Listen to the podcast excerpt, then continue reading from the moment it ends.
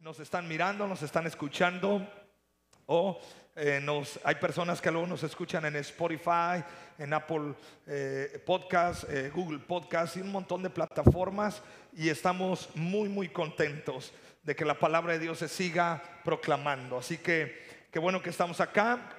yo el fin de semana pasado yo tuve que salir a la ciudad de Acapulco a ministrar la iglesia hermana de Nuevo Horizonte y muy contentos. 25 años cumplieron ellos como iglesia y estuvimos allá administrando la iglesia, pero ya estamos de regreso. Así que eh, te quiero animar este domingo a la mañana va a estar el pastor Juan Speaker, mi pastor, el apóstol de esta casa, el cofundador de esta iglesia, juntamente con mi papá. Este, ellos fundaron, levantaron esta iglesia, así que solamente va a ser una reunión eh, realmente él, viene a, una boda, oficiar una boda, y este, y le dije, oiga, pastor, pues está libre el domingo. Dice, sí estoy libre. Le digo, pues véngase a predicar, venga a bendecirnos. Eh, te animo, eh, si tú eres de los que vienen en la tarde, pues haz propósito de venir en la mañana y te vienes en la tarde también, porque voy a estar compartiendo una palabra del Señor tremenda, pero te animo a que vengas. ¿Cuánto vamos a venir este domingo? Vale la pena, ¿eh?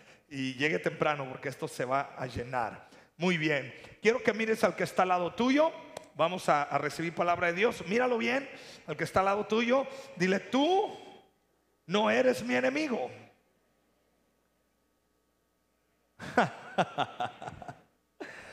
tú no eres mi enemigo. Efesios 6, verso 12 nos dice lo siguiente. Efesios 6, 12 nos dice así.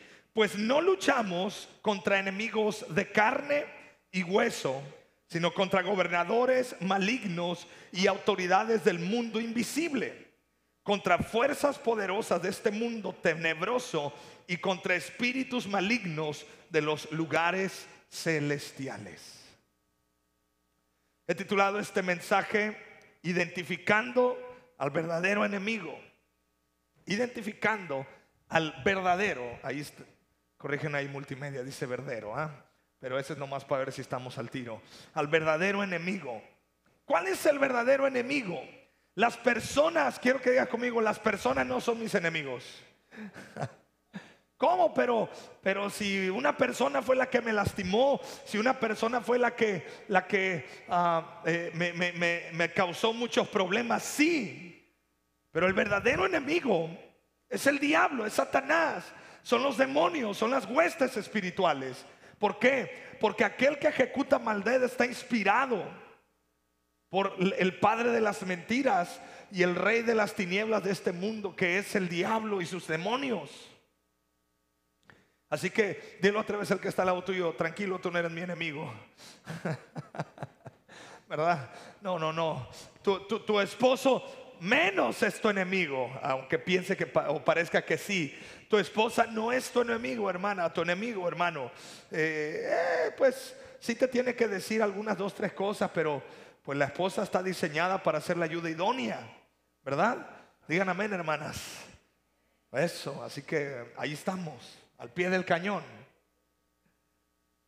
Y hoy te quiero hablar de cómo enfrentar estos problemas que nos surgen.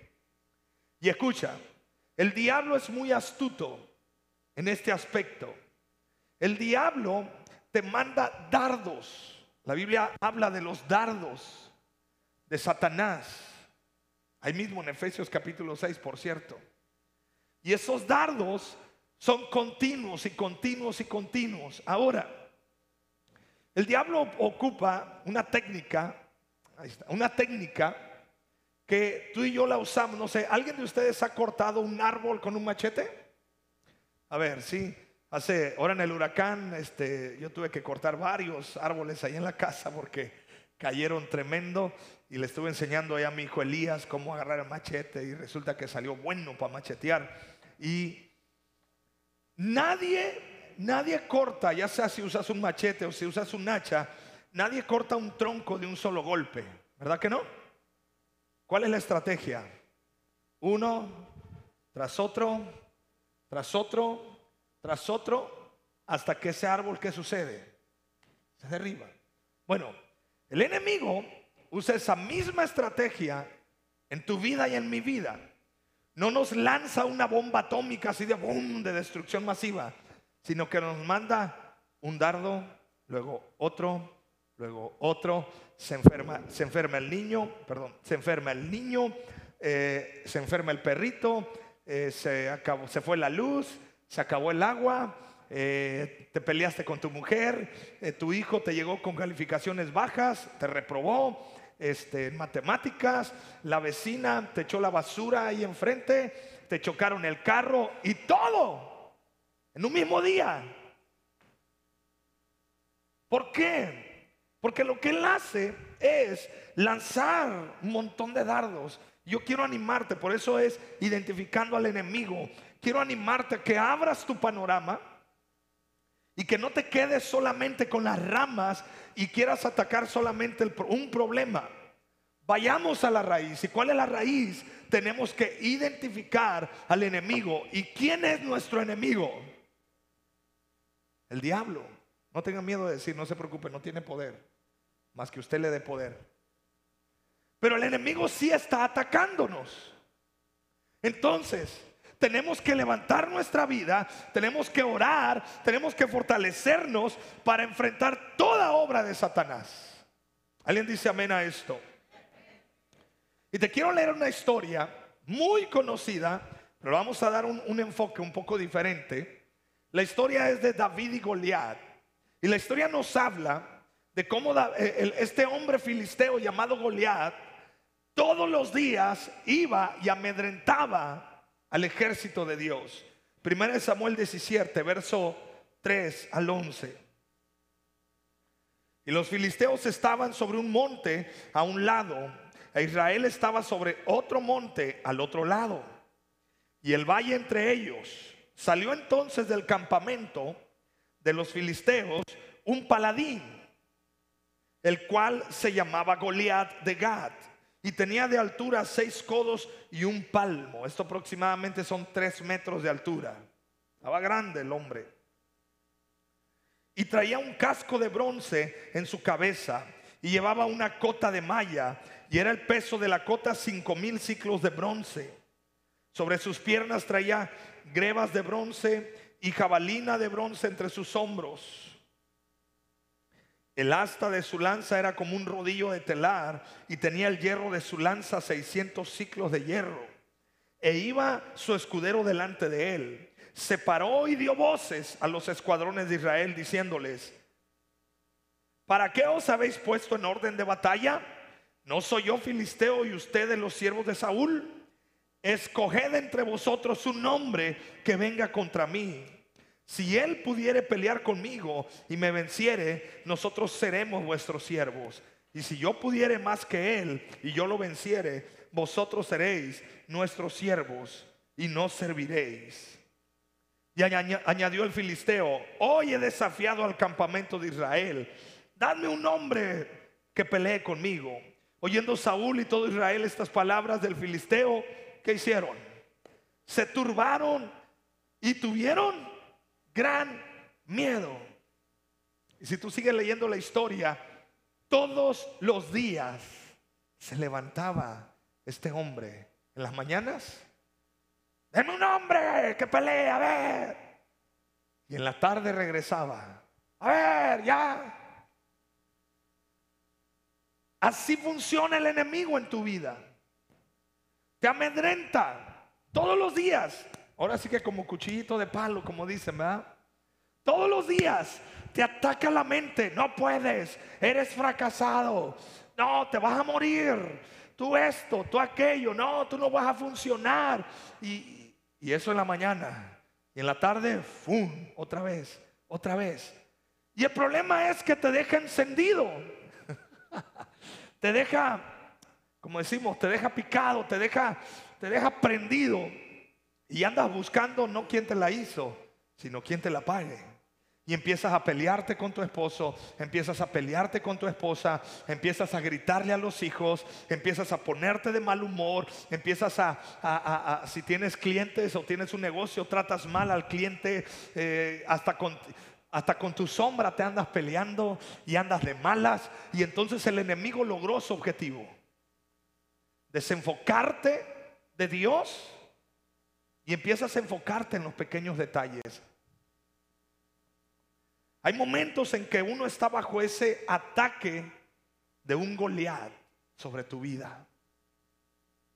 Pero tenemos que ser bien claros y aprendamos a tener una buena lectura de las circunstancias negativas por las que estamos atravesando y aprendamos a descubrir la raíz. Diga conmigo la raíz. Enfócate, escúchame, enfócate en la raíz. Todo problema tiene una raíz. Toda circunstancia tiene un porqué. Toda situación hay algo que provocó eso. Enfócate en la raíz. No pierdas tiempo en las cosas secundarias porque el enemigo es lo que quiere hacer. ¿Seguimos acá conmigo? Goliat te quiere detener y estancar. El pueblo de Israel, el ejército de Dios, comenzando con el rey, estaban turbados y temblorosos, llenos de temor. Y escuchaban a Goliat, ¡ah! ¡Deme un hombre! ¿Hasta cuándo?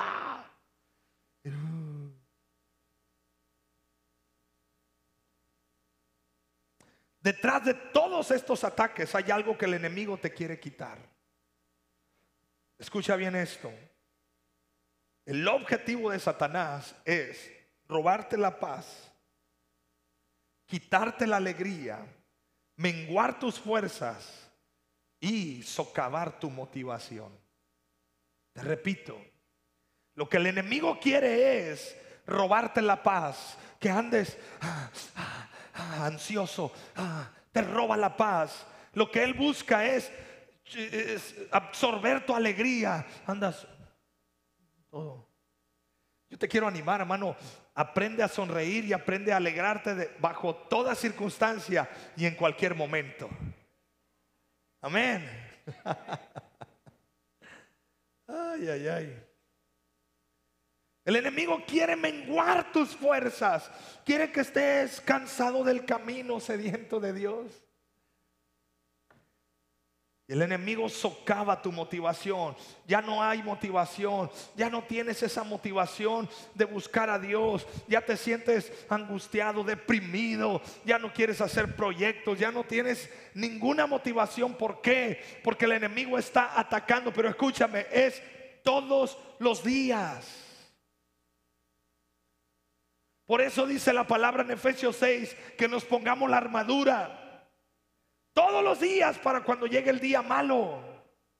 No le puedes dar tregua, no puedes descuidarte. ¿Sabes por qué muchos cristianos se enfrían en su vida espiritual? Porque se descuidan por un momento y entonces el diablo llega y pa, pa, ataca.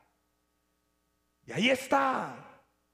La Biblia dice que el diablo está como león rugiente buscando a quien devorar.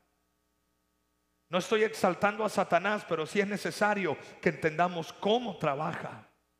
¿Está conmigo? Dios que está al lado tuyo, pon mucha atención.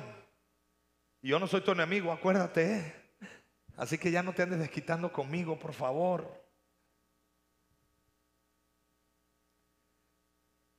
Los nervios vienen cuando quieres ir resolviendo cada uno de esos problemas, de uno por uno, ahí te desgastas. Y es que esto, y es que aquello. Podrás descubrir a ese Goliat que quiere detenerte y estancarte en el nombre de Jesús. Desde el comienzo, enfócate en tu verdadero enemigo. Y Efesios capítulo 6 nos dice que nuestro enemigo es el diablo y sus demonios. Entonces, ¿a quién voy a reprender? a Satanás y a sus demonios. ¿Sí está conmigo?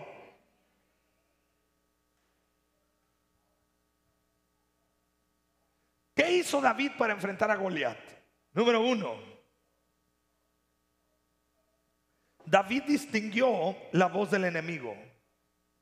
David supo, no se llenó de temor, sino que él supo quién era el que estaba hablando. Y supo que el enemigo, aunque era Goliat del que estaba hablando, David supo que había algo más espiritual detrás de eso. Cuando David fue al campamento de batalla a llevarles comida a sus hermanos, se enteró del desafío de Goliat y quiso saber más al respecto. Pero su hermano mayor lo trató de, despectivamente y le reprochó, David, eres muy atrevido y eres mal intencionado, ¿qué te importa? Mira, a ti nomás te mandaron a traernos comida, nos trajiste unos sandwichitos y, y pan, queso, tortillas, este, ya, danos todo y vete. ¿No ves que descuidaste las ovejas de mi papá? Entonces su hermano se levantó. Ojo aquí. ¿Sabes por qué su hermano se levantó? Porque su hermano estaba ansioso, tenía temor. Cuando tú eres presa del temor, de la angustia, de la frustración y de la ansiedad, andas buscando con quién sacar tu basura emocional. Yo declaro que tú eres libre de todas esas cosas. Pídele al Espíritu Santo dominio propio. Dominio propio, no, no demonio propio. Ese demonio, sáquelo en el nombre de Jesús. Pídale a Dios. El hermano de David vio a David y le empezó a, pelear. ¿Qué haces acá? Ya, oye, y, y David solo decía, pero ¿qué onda? ¿Por qué viene a desafiarnos? ¿Y quién es ese circunciso filisteo que viene a desafiar al ejército de Jehová? Si viera el ejército de Jehová como andaban todos temblerosos. Y luego David preguntaba, ¿y, qué, y qué, qué, le van a dar al que pelee con él? Pues el rey prometió de entrada, eh, va a ser, le van a dar a su hija. Y luego le van a condonar todos los impuestos de por vida a él y a su familia. Estaba buena la oferta, ¿no crees? Pero aún así nadie se animaba. David pudo haber dicho, mi hermano es mi enemigo porque no quiere que yo pelee, pero David no se enganchó. Dile que está al lado tuyo, no te enganches. No, no, no, no, no. No, no, no, no. Así tu esposa y luego en el matrimonio va. Escúchame bien, no me digas nada porque te voy a hablar. Y empiezas a hablar y le dice, ¿y por qué no me dices nada? No, pues me acabo de decir que no diga nada. Y empezamos a tener discusión y estas situaciones. Escúchame, no somos enemigos. Otra vez dile al que está al lado tuyo, dile, no somos enemigos. Usted que me está mirando, no somos enemigos. Es más, la gente que piensa diferente a nosotros no son nuestros enemigos. ¿Está conmigo, iglesia? Ay, es que aquel tiene ideas raras. Sí tiene ideas raras, pero no es mi enemigo hay algo detrás de esas ideas que está trabajando en ese corazón. Entonces oremos y, peleemos la batalla espiritual para que el Señor haga la obra en ese corazón. Por eso Jesús cuando estaba siendo crucificado, Jesús decía, Padre, perdónalos porque no saben lo que hacen. ¿Por qué no sabían? De entrada estaban, mira, estaban siguiendo instrucciones, y la otra estaban cegados en sus corazones por el pecado y el diablo.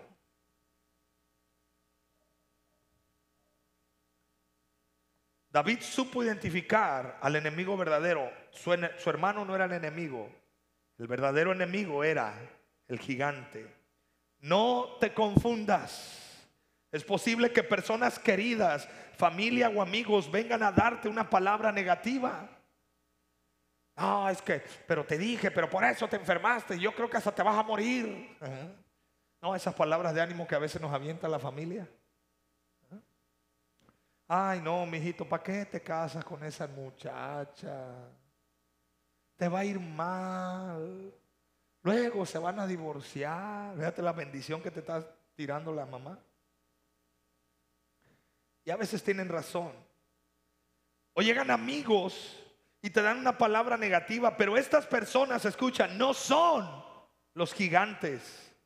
Parecieran ser tus enemigos, pero nunca tienes que olvidar que tu verdadero enemigo es el gigante, bueno, en este caso es Satanás y sus demonios.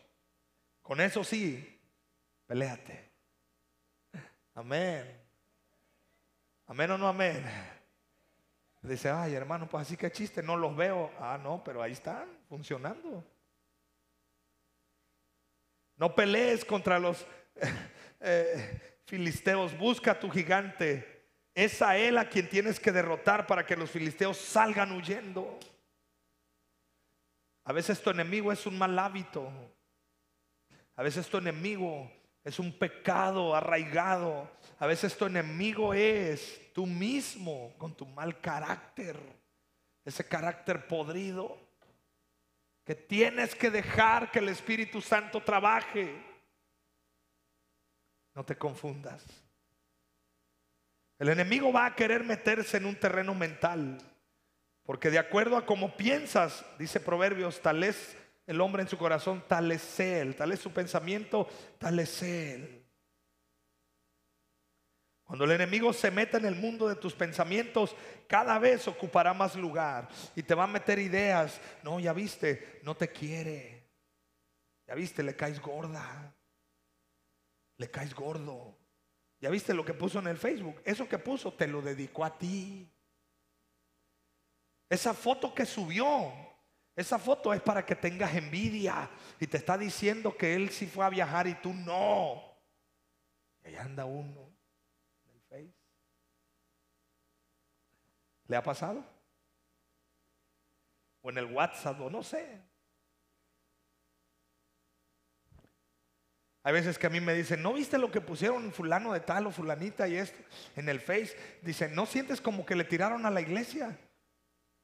Entrada, ni vi la publicación porque ojos que no ven, ojos corazón que no siente, Y número dos, le digo, yo que voy a andar pensando que si la iglesia, que, mira, de entrada la iglesia no es mía, es de Jesús. Y el que se mete con la iglesia, pues se mete con Cristo. Ahí te encargo cómo le va a ir.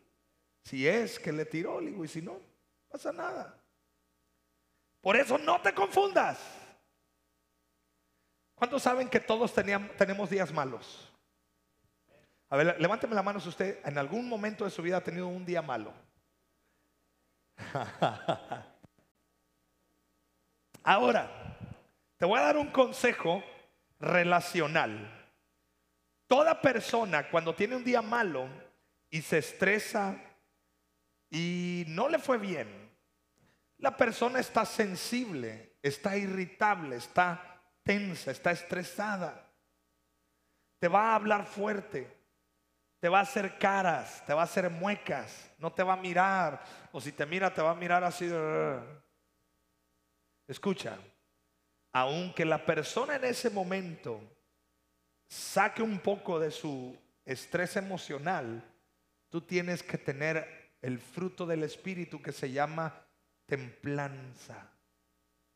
El otro fruto que se llama paciencia. Diga conmigo paciencia. Lo que es el lado tuyo, paciencia. Esos dos, paciencia y templanza. Y viene la persona,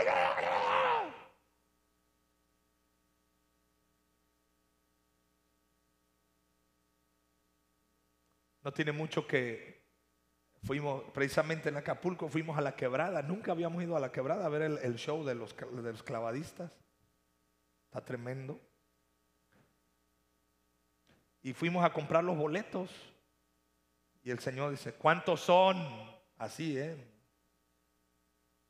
Y yo pues digo, somos dos, cuatro, digo, somos cinco. Y se voltea, ¿cuántos son? Le digo, cinco. ¿Que cuántos son? Y yo pues cinco. Y el brother que iba con nosotros dice, Tigre, estás enojado, cálmate. Digo, bro, ya no le digas nada porque capaz que ahorita no zorraja los boletos en la cara, le digo. Escucha, no te enganches, la gente no es tu enemigo. Todos tienen días malos. Todos. Mejor pregúntate, ¿por qué está estresado? ¿Se sentirá mal? ¿Se sentirá enfermo? ¿Le acaba, acaba de tener un problema? ¿Por qué? ¿Me dice amén a este consejo? Bueno, es un consejo. Ahora, suena bonito el consejo para que lo apliquemos, que Dios nos ayude. Ok, no te distraigas. Ve tras al gigante y lo vencerás en el nombre de Jesús. No te distraigas con las personas, no te distraigas con lo que sucede. No, no, no. Ve tras el gigante, reprende a Satanás. La Biblia dice, resistid al diablo y huirá de vosotros. El problema es que resistimos al esposo, resistimos a la esposa, resistimos a los hijos, resistimos al, al vecino. No, no, no, no. Resiste al diablo. Número dos, David le puso límites a la batalla. David no quería pelear todo, todo el rato en la batalla. David dijo, lo voy a, matar en un 2 por 3 y vámonos recio porque seguimos avanzando. David dice la Biblia que tomó cinco piedras del río. ¿Por qué recogió solo cinco piedras? ¿Por qué no tomó más? Porque David dijo dentro de sí, no voy a estar peleando con este hombre todo el día. Quiero terminar rápido este problema. Yo te animo, no le des largas a esas cosas. ¿Tienes que charlar?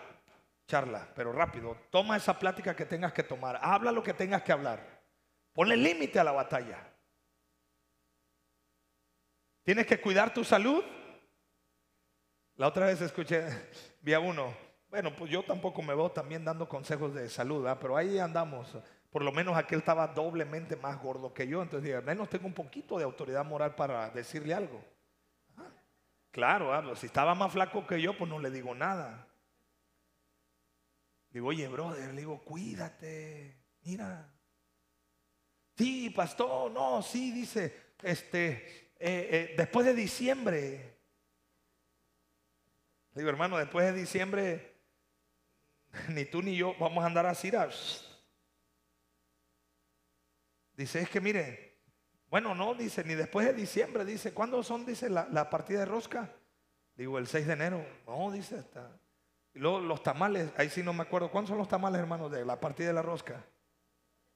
Fíjate, hermano, hasta, o sea, hasta el 2 de febrero. Ponle límites, escúchame. Determínate a enfrentar el problema y a ponerle límites. David sabía que tenía la capacidad, y la autoridad espiritual para vencer ese gigante. Por eso le puso límites. Ponle límites a tus peleas, ponle límites a tus conflictos, ponle límites ya a ese sentimiento. ¿Hasta cuándo? Es tiempo, amada iglesia, es tiempo. Hoy es tiempo. Para enseñarte cómo poner límite a las batallas, voy a emplear un concepto. No eches toda la carne al asador. ¿Qué quiere decir esto? Imagínate que pones 10 kilos de arrachera en un asadero. Qué, chulada, ¿no? Sí la ha probado la, la arrachera, ¿no? Rica, sabrosa.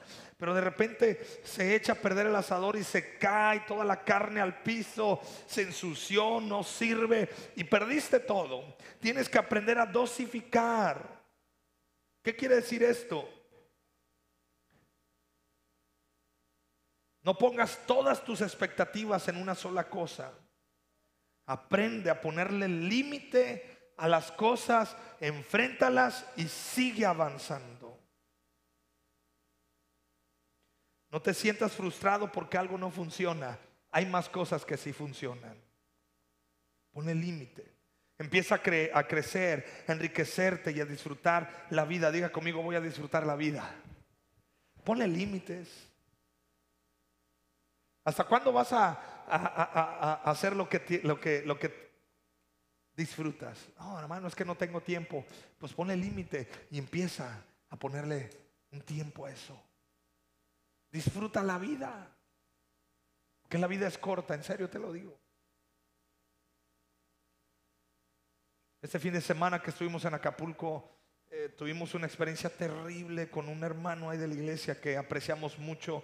Algunos de ustedes le conocieron hermano Pedro, que viene a Acapulco y de repente aquí su hija se congrega con nosotros. Y bueno, hermano, estábamos el viernes de la noche platicando normal, tranquilo, hicimos planes para el otro día, pero recibí una llamada a la una y media de la mañana, donde su esposa me hablaba y me decía, pastor, mi esposo no reacciona, como que algo le dio, hermano, le dio un derrame cerebral.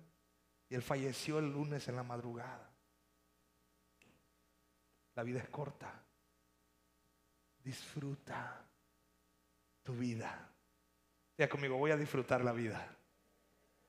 No te enganches, no te equivoques. Tu enemigo es Satanás, pero tú disfruta la vida, disfruta a tu esposa, disfruta a tus hijos, disfruta a, a tu trabajo, disfruta la iglesia, disfruta la palabra de Dios. Amén.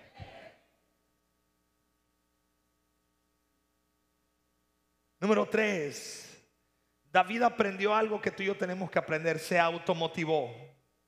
David no esperó que nadie lo motivara porque él no tuvo motivación de nadie. Al contrario, su hermano lo rechazó. El rey le, se le quedó viendo y le dijo, Saúl, no sé si tú vayas a poder pelear. Te vamos a poner la armadura. Le pusieron la armadura de Saúl, no le quedaba. Y pues así como que dijeron, bueno, A la hora de enfrentar a Goliat, David recordó sus anteriores victorias. Él era pastor de ovejas y cuando uno, un oso o un león eh, eh, amenazaba a su rebaño, él, él los enfrentaba y se acordó. Y David dijo, si Dios me dio la capacidad de vencer, también me va a dar la capacidad de enfrentar a este gigante. Cuando enfrentes una situación difícil, recuerda cada una de las victorias que Dios te ha dado. Te hago una pregunta, ¿has tenido victoria de parte de Dios en algún área de tu vida? A ver, levánteme la mano si ha sido tu caso. Ok, ahí está. Ahí está. Yo hago lo siguiente y de repente lo hago así, no tan seguido porque luego me da nostalgia, pero sí lo hago. Cuando me siento estresado y como que se me acaban las opciones en la cabeza de enfrentar algunos desafíos en la iglesia, situaciones, de repente ya ve que se dejó venir la pandemia y estas cosas, yo tengo un álbum de recuerdos de la iglesia en estos 43 años. Eh, eh, bueno, ya el próximo año van a ser 44 años de, fundación de esta iglesia. Y, me pongo a ver y veo cómo la iglesia empezó, veo cómo ha sido, cómo se construyó, veo cómo es, y eso me empieza a dar ánimo. Digo, bueno, Señor, si tú respaldaste a mi papá, respaldaste a estos pastores, pues yo creo que me vas a respaldar a mí también. Y me empiezo a fortalecer en el Señor y empiezo a tomar esa e, e, energía espiritual en mi corazón, empiezo a llenarme otra vez de, de fe y entonces seguimos avanzando. David hay un punto débil en Goliat y allí le dio el golpe mortal. El enemigo te habla constantemente de tus puntos débiles, pero Dios te habla de tus fortalezas y Dios te habla que tu debilidad es el área más fuerte para ti y para Dios, porque dice la palabra que nuestra debilidad se perfecciona el poder de Dios en nuestra vida. ¿Cómo es curioso? Satanás habla de tu debilidad para tronarte, pero Dios toma tu debilidad y te hace fuerte, porque dice la palabra, diga el débil, fuerte soy.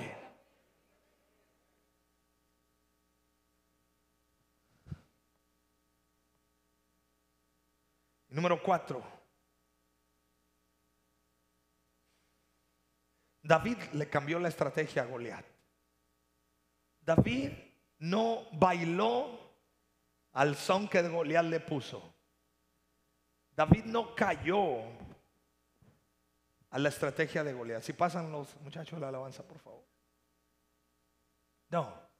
David puso las reglas que Dios le, le marcó. Escúchame esto. No caigas en el juego de Satanás. Goliat le dijo a David, vienes a mí con palos y piedras como si fuera un perro. Pensé que ibas a venir a mí atacándome de soldado a soldado.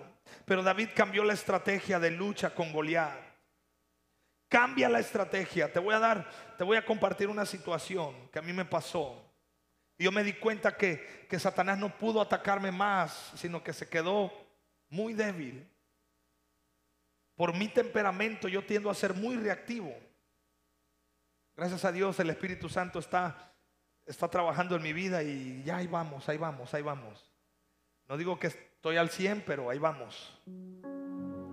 La Biblia dice que vamos avanzando de gloria en gloria, ¿ves? Entonces, pasó una situación muy complicada y una persona que sabe cómo soy de reactivo, me tiró así un rollo pero derechito, como diciendo, aquí mero O sea, me pegó en mi debilidad, pues. Y yo en ese, me acuerdo que ese día me puse a orar. Y dije, Señor, dame la. Y yo fíjate mi oración, dije, Señor, dame la unción para ir a reprender y, y, enfrentar a esta persona. Y, y el Espíritu Santo me dijo, no, cállate, guarda silencio y déjame obrar. Cambié la estrategia. Si sabes que la Biblia dice no deis lugar al diablo. David cambió la estrategia. No le dio lugar a, a, Goliat. David no traía armadura. David traía la onda y unas piedras.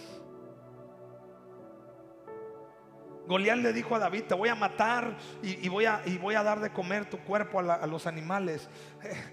David dijo, no, no, hombre, yo te voy a matar a ti y a todos los que están contigo.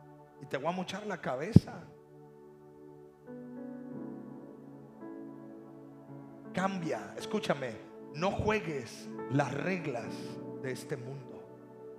No juegues bajo las reglas de este mundo porque son mortales y te van a llevar a la perdición.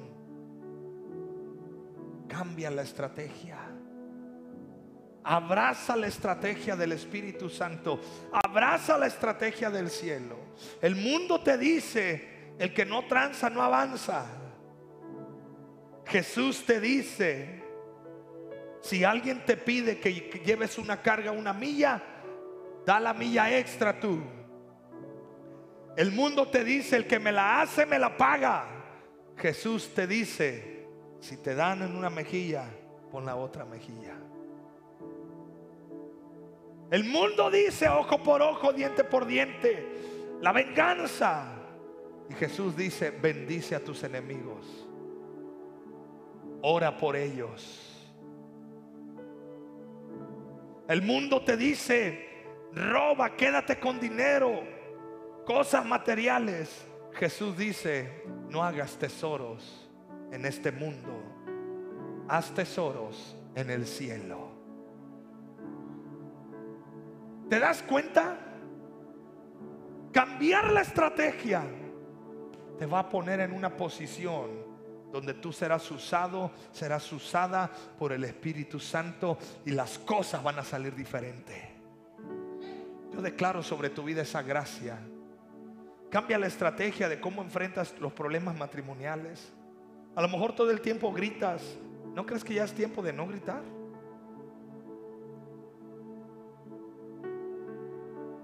Hermana, a lo mejor, a lo mejor tú eras de las mujeres que gritabas en un problema de matrimonio y le gritabas al marido y tardabas cinco días en hablar, en no hablarle, no le, no le cocinabas, no le planchabas, no lo, ahí lo dejabas. Eh, estoy hablando de otras hermanas, eh, no vayan a pensar que eso pasa acá.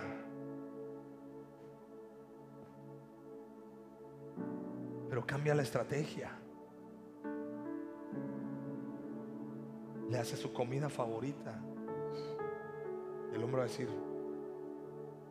bueno, nos acabamos de pelear. Me hizo mi comida favorita.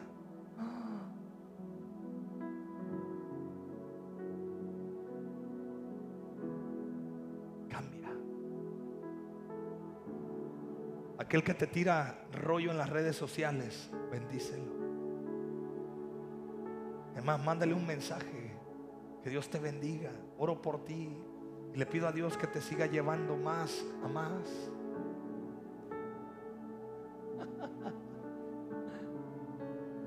¿Por qué no te pones de pie?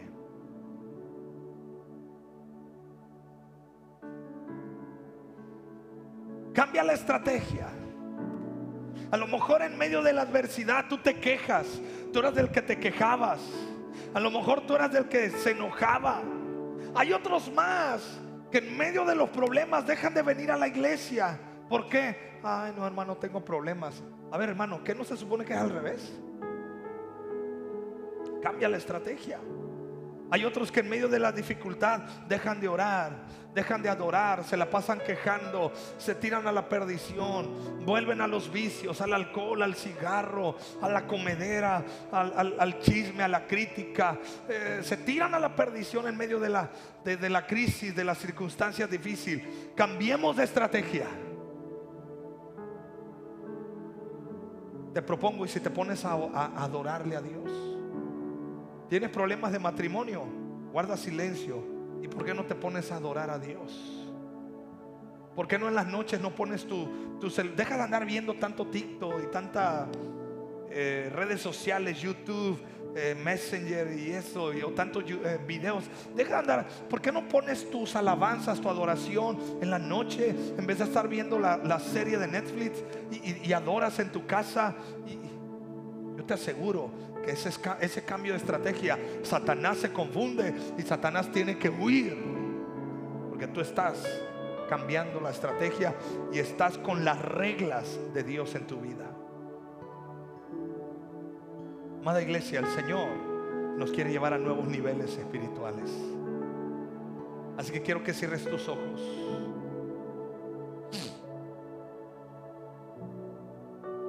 Efesios 1:18, Pablo dijo, pido también que, sus, que sean iluminados los ojos del corazón para que sepan a qué esperanza Él los ha llamado. Pablo le dijo a Dios, le pidió a Dios por sus discípulos para que pudieran ver detrás de las dificultades lo que Él estaba viendo. En tu vida tal vez ves problemas por un lado, dificultades por el otro. La ansiedad, los nervios te consumen. Porque no sabes cómo vas a hacer para resolverlo todo. Yo te animo, mira más allá de tus conflictos. Porque detrás de ellos está Satanás, el enemigo de tu alma. Satanás y sus demonios. Tus dificultades forman parte de un único objetivo. Un ataque. El enemigo y aunque cambie de lugar y de forma, sigue siendo el mismo. Quiero que mires a ese Goliat que está detrás de esas circunstancias. Pero quiero que también levantes tus ojos. Porque Dios está contigo. Y su palabra dice que Él es el que te guarda de día y de noche. Jehová es tu guardador. Y no se dormirá, no se dormirá el que guarda tu alma. Ni el sol te fatigará de día, ni la luna de noche. Él no duerme, Él siempre está pendiente de ti. Así que quiero que levantes tus manos y vamos a cambiar de estrategia. Cambiamos el enojo por gratitud. Cambiamos la queja por adoración.